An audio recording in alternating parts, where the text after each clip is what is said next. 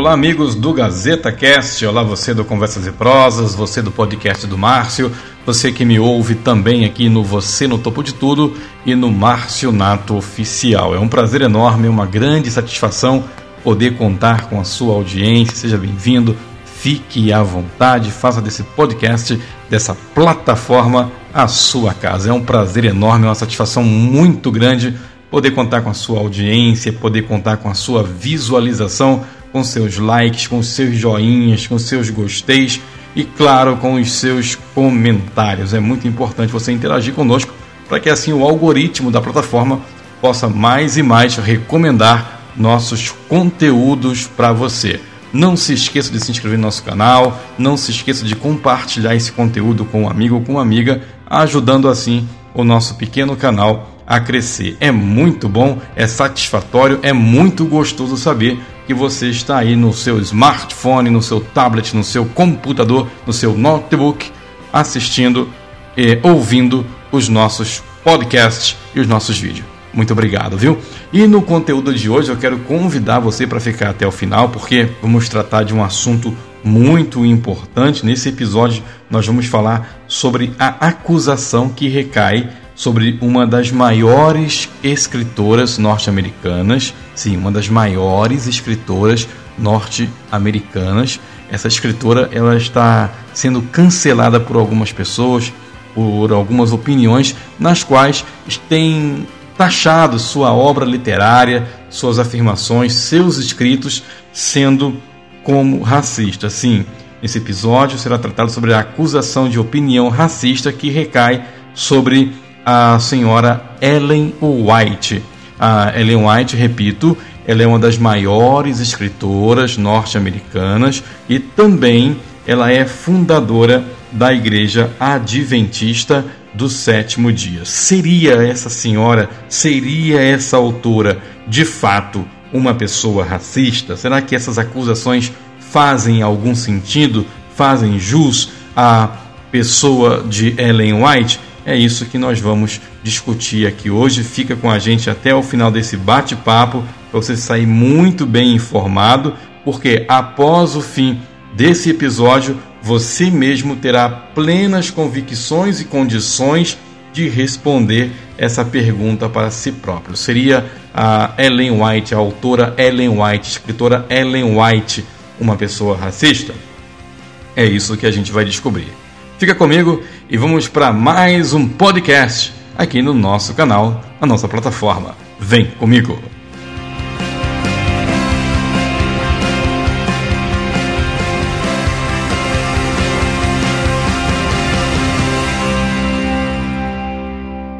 Bem, antes de adentrarmos no assunto, você que está aqui pela primeira vez ouvindo nosso canal, repito, não se esqueça de se inscrever, deixar o seu like, seu joinha, seu gostei e, claro, compartilhar esse conteúdo com um amigo com uma amiga para que ele também possa ter ciência desse importante tema que aqui agora vamos tratar. Bom, como eu estava dizendo anteriormente, antes de adentrarmos no assunto, vamos falar um pouco sobre a autora, quem é ou quem foi Ellen White. Ellen White viveu entre o meado do século XIX e início do século XX a autora nasceu no dia 26 de novembro de 1827, junto com a autora, é importante frisar, é importante informar, que também nasceu junto com ela a irmã gêmea. Sim, Ellen White tinha uma irmã gêmea chamada Elizabeth. A senhora White, como é conhecida entre os membros da Igreja Adventista do Sétimo Dia, se você não sabia, agora você sabe, ela tinha uma irmã gêmea. E as meninas, elas nasceram numa pequena fazenda chamada Fazenda da Colina, que hoje é conhecida como Fort Hill Farm. Essa fazenda, ela ficava ah, localizada perto da vila de Gohan, em Maine, cerca de 19 quilômetros a leste de Portland, no nordeste dos Estados Unidos. Sim, Maine, ali no nordeste dos Estados Unidos. Aos nove anos de idade, numa tarde ao voltar do colégio, ao voltar da escola para casa, a Ellen White, a jovem, a menina, a criança Ellen White, ela foi atingida por uma pedra que uma colega de classe lhe arremessou. Acabou atirando uma pedra na Ellen White, a, a, a pedra bateu no rosto da Ellen White, e esse acidente quase lhe custou a vida. E foi uma coisa assim tão grave, tão densa, que a criança, a Ellen White, na época, uma criança, ela chegou a ficar inconsciente por três semanas. A criança ficou praticamente irreconhecível, tanto que, segundo um dos especialistas no assunto, quando se fala em Ellen White, o pastor, doutor e professor Renato Stêncio afirmou numa das suas aulas de orientação profética que o pai da criança, ao retornar de uma viagem de trabalho, quando viu a menina, nem a reconheceu, para vocês verem o grau da gravidade que foi essa situação toda. E também é importante mencionar que este incidente que aconteceu com a jovem White tornou-a incapaz de continuar os seus trabalhos escolares. Até que algumas pessoas comentavam que a menina não iria sobreviver por muito tempo. Só que ela viveu e viveu muito, e é curioso afirmar, até de uma forma conotativa, que ela continua vivendo por meio dos seus livros, dos seus escritos, de sua obra. Tanto que, por causa dessas obras, desses escritos, hoje muitos têm acusado a escritora de ter uma opinião racista, ter escritos racistas, e é isso que a gente vai estar conversando aqui hoje. Mas é, também é importante dizer que a, a irmã White, né, como ela é conhecida no meio do, da, dos membros da Igreja Adventista do Sétimo Dia, no ano de 1840, quando ela tinha 12 anos, ela se tornou membro da Igreja Metodista, onde se batizou nas águas revoltas do Oceano Atlântico que banhavam ali as praias de Portland. E nesse mesmo período, ela foi recebida como membro da Igreja Metodista. Ainda nessa mesma época, isso é importante a gente destacar, porque nesse mesmo período, nesse mesmo contexto, a, a vida da família dela teve assim uma virada de chave, ou seja, porque a família eles ouviram sobre a mensagem millerita que, que era pregada ali por Guilherme Miller, eles passaram a frequentar essas reuniões promovidas por, por, pelo Sr. Miller, no qual o assunto era referente à volta do Senhor Jesus. Mais tarde, Ellen casou-se com Tiago White em agosto de 1846, para ser bem exato, e Ellen White, de acordo com os adventistas, ela teria sonhos e visões. E por meio dessas visões, que segundo as informações foram mais de duas mil, essas informações elas estão disponíveis no Centro White, no portal do Centro White. Você pode acessar aí agora para você conhecer. É, vou deixar aqui o link na descrição desse episódio para que você também possa conhecer o Centro White. É centrowhite.org.br. Depois que você ouvir o podcast, você pode estar também conferindo essas informações que eu estou aqui passando para você, que está disponível lá no, no portal do Centro White. Repetindo, centrowhite.org.br. Então, de acordo com informações disponíveis nesse portal, dessas visões e sonhos originaram-se mais de 500 artigos, manuscritos e mais de 100 obras literárias, além de mais de 100 livros que já foram traduzidos para mais de 150 idiomas. E em meio a tantos, tantos inúmeros escritos, é que vem a acusação sobre a autora ter um comportamento racista, por mencionar em uma de suas obras que não seria conveniente que houvesse casamento entre um homem branco e uma mulher preta, ou entre uma mulher preta, uma mulher negra e um homem branco e assim por diante vice-versa.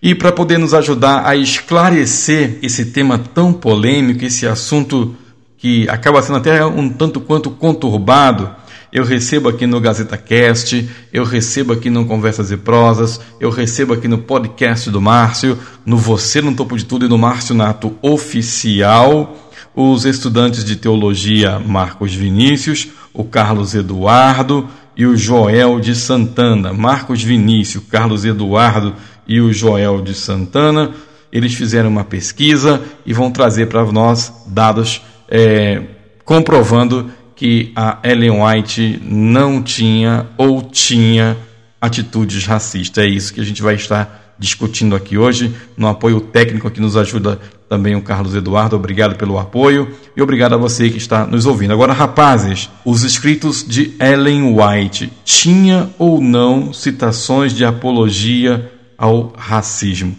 Sejam bem-vindos. Olá, amigos, muito prazer, né? Como meu amigo Márcio disse anteriormente, meu nome é Marcos Vinícius e eu estou muito grato, viu, Márcio, pelo convite. E eu gostaria de primeiro dar uma pequena contextualizada, né? A citação que mais tem causado ataques está relacionada a uma a um verso que ela diz no livro Mensagens Escolhidas no volume 2, as páginas 343 e 344. E eu vou ler para a gente. Ela diz assim: Mas há uma objeção ao casamento da raça branca com a preta. Todos devem considerar que não têm o direito de trazer à sua prole aquilo que a coloca em desvantagem. Não têm o direito de lidar como patrimônio hereditário uma condição que o sujeitaria a uma vida de humilhação. Os filhos desses casamentos mistos têm um sentimento de amargura para com os pais que lhes deram essa herança para toda a vida. Por esta razão, caso não houvesse outras, não deveria haver casamento entre as raças branca e de cor. É, Marcos Vinícius, eu entendi o que você está explicando, mas em primeiro momento, não parece que essa citação parte de alguém que trabalha no intuito de apoiar a segregação? Então, amigo, não necessariamente. Mas é bem verdade que ela tem sofrido muitos cancelamentos por diversos lados em relação ao racismo. Por analisar certas citações de forma isolada, muitas pessoas rotulam essa autora como racista. Só que há uma importante ressalva a fazer. Antes de efetuarem essas acusações, as pessoas precisam analisar dois pontos em comum que colocariam fim a esses pensamentos. O primeiro é que não estão analisando a autora como um todo, antes, eles estão utilizando textos isolados. E o segundo ponto, que eu imagino ser o mais importante, eles não observam o contexto em que a autora escreve se tratando do século XIX e não do atual período. A gente pode destacar aqui, em relação a esse texto, é, se trata de um conselho que é para um período específico. Essa citação se encontra no manuscrito 7 e veja que interessante, ela foi escrita em 1896 em um contexto totalmente diferente do nosso, do que a gente vive hoje, né? Entendi, Marcos. Está é, tá aqui com a gente também o estudante de teologia, o Joel de Santana, que também tem algo a acrescentar. Joel, apresente-se para o nosso público aí, o que você tem a contribuir sobre esse assunto. Olá, meu nome é Joel, sou estudante de teologia aqui do NASP Engenheiro Coelho, e vejam só, é importante perceber que os escritos de Ellen White, quando se trata a respeito dessas diferenças étnicas, devem ser avaliados sobre um olhar crítico, e esse olhar precisa respeitar as diferenças temporais, históricas e também socioculturais. Pessoal, é, eu estou compreendendo, eu estou entendendo o que vocês querem me explicar, mas tudo que vocês estão aqui transparecendo, trazendo para o nosso público, me parece que aplica-se mais a um contexto religioso, mais a um contexto religioso do que social, não? E ainda assim, não lhe parece que há nessas falas uma conotação racista? Então, o contexto é abraçado por ambas as esferas, tanto a social como também religiosa, e não, a fala dela não é racista e tampouco preconceituosa.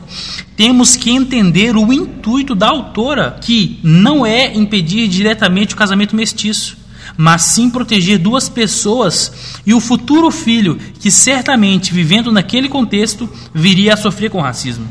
Aquela era uma realidade preponderante da época e nesse mesmo manuscrito ela afirma que, olha que interessante, somos uma irmandade. Não importa qual o ganho ou a perda, temos que agir nobre e corajosamente à vista de Deus e de nosso Salvador. Nós, como cristãos, que aceitam o princípio de que todos os homens, brancos e pretos, são livres e iguais, adotemos esse princípio. E não sejamos covardes em face do mundo, em face dos seres celestiais. Devemos tratar o homem de cor com o mesmíssimo respeito que tratamos o branco. E podemos agora, por preceito e pelo exemplo, ganhar outros para o mesmo procedimento. É, isso que está escrito lá em Mensagens Escolhidas, também no volume 2, mais para frente, na página 344. E é interessante perceber que nessa declaração que você deu dela aí, já fica claro também que ela dá uma alfinetada quanto à questão da escravatura, já demonstra uma certa preocupação, e fica claro a posição dela quanto às questões raciais também, ou seja, começa a desenhar melhor a opinião dela sobre o assunto, seria isso? Justamente. Como disse no começo da conversa, a obra tem que ser analisada como um todo e não frases soltas para justificar o que penso. Aqui temos na primeira citação, portanto, um simples conselho que Ellen White deu pensando em ajudar jovens que anseiam o matrimônio. E se isso não é o suficiente para provar que ela não é uma autora racista, podemos observar outras coisas que ela diz. Por exemplo, no ano de 1891, no manuscrito número 6, temos isso aqui. Quem quer que da família humana se entregue a Cristo, quem quer que ouça a verdade e lhe obedeça, torna-se filho da mesma família. Os ignorantes e sábios, ricos e pobres, gentios e escravos, brancos e negros, Jesus pagou o preço da aquisição de sua alma. Se nele creem, a ele se aplica o sangue purificador. O nome do negro está escrito no livro da vida, junto do nome do branco. Todos são um em Cristo. O nascimento, a posição, nacionalidade ou cor não podem elevar nem degradar os homens.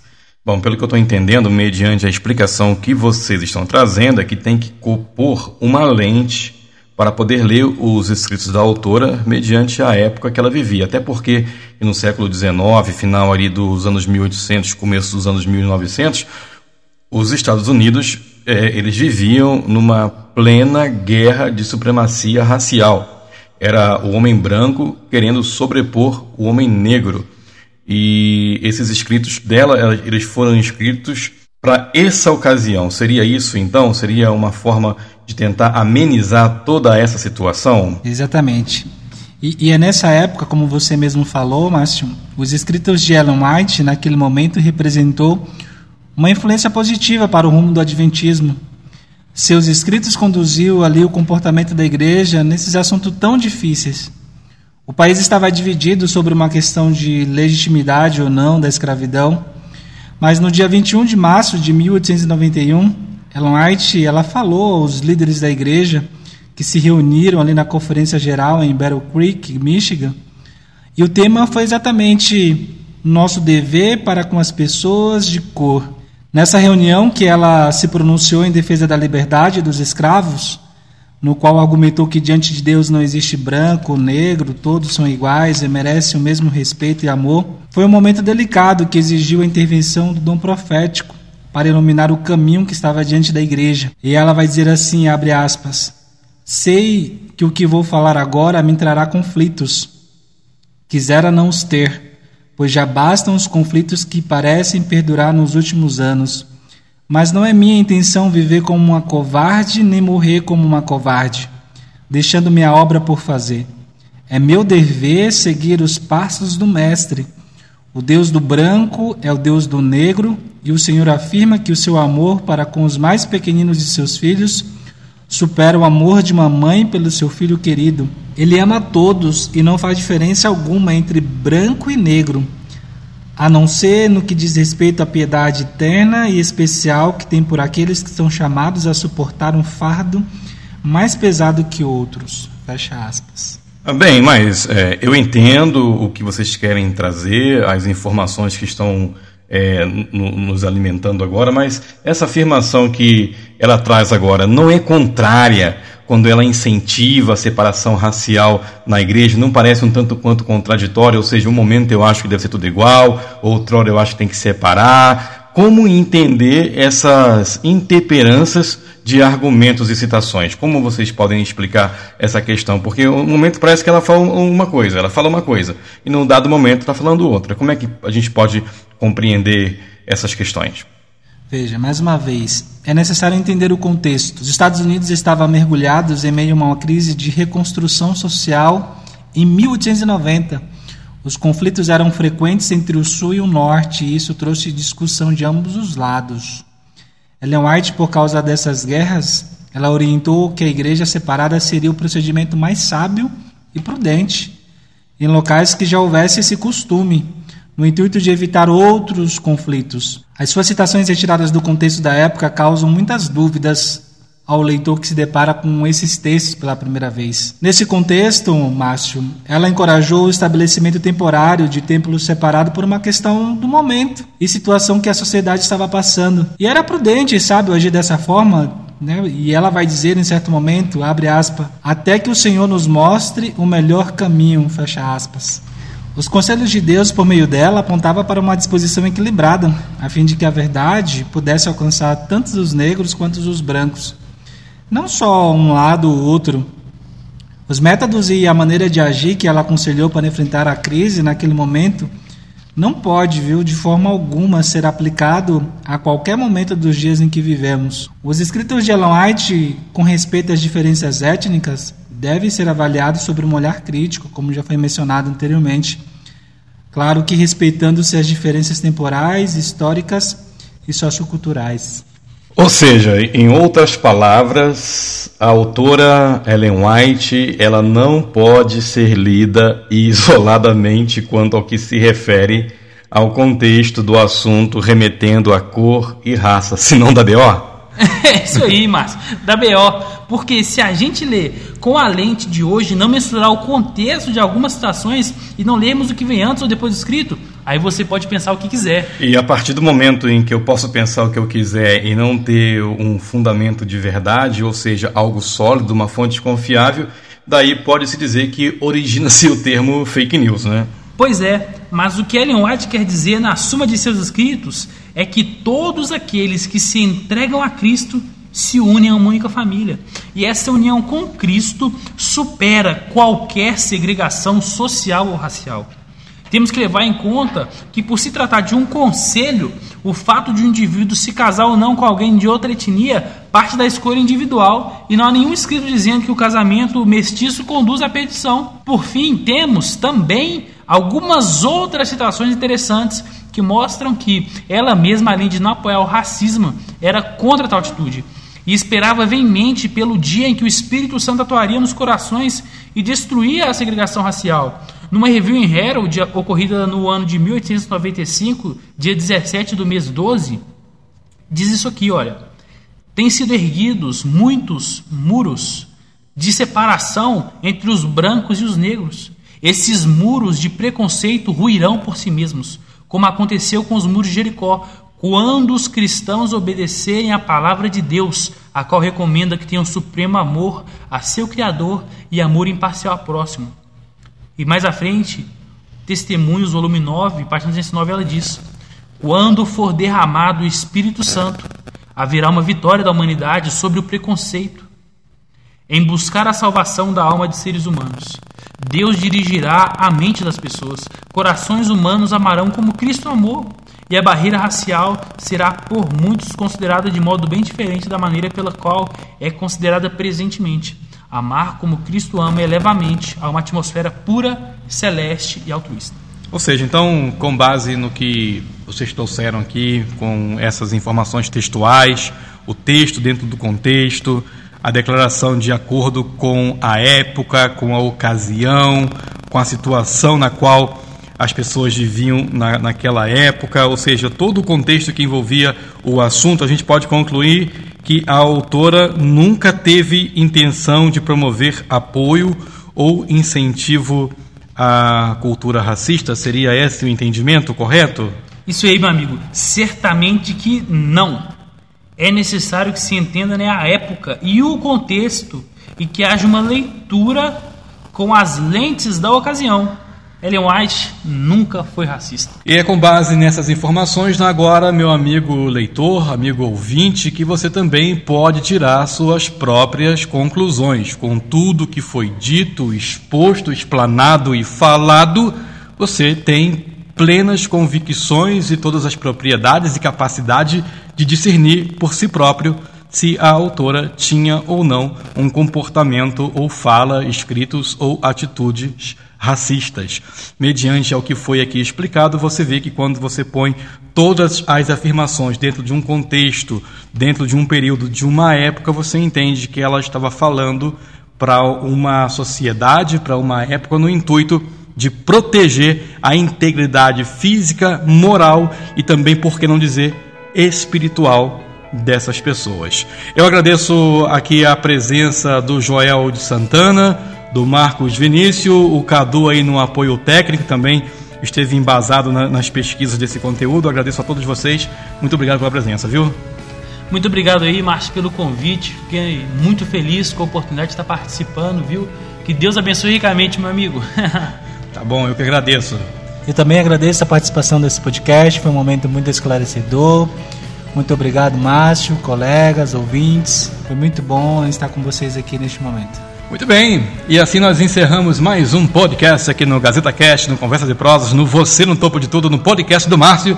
E eu te espero em mais um belo, maravilhoso episódio. Muito bom dia, muito boa tarde, muito boa noite, boa madrugada para você. Afinal de contas, não sei qual tempo, momento, espaço ou estação lunar que você terá acesso a esse conteúdo. Mas é importante que você tenha acesso a esse conteúdo e compartilhe com seus amigos. Vamos divulgar informações verdadeiras e não falsas. Então você viu aqui que, mediante colocando a autora dentro de um contexto geral da ocasião e da época, a senhora Ellen White, a escritora norte-americana, fundadora da Igreja Adventista do Sétimo Dia, nunca jamais teve um comportamento racista tanto na sua fala como nos seus escritos. Eu te espero aqui no nosso próximo episódio.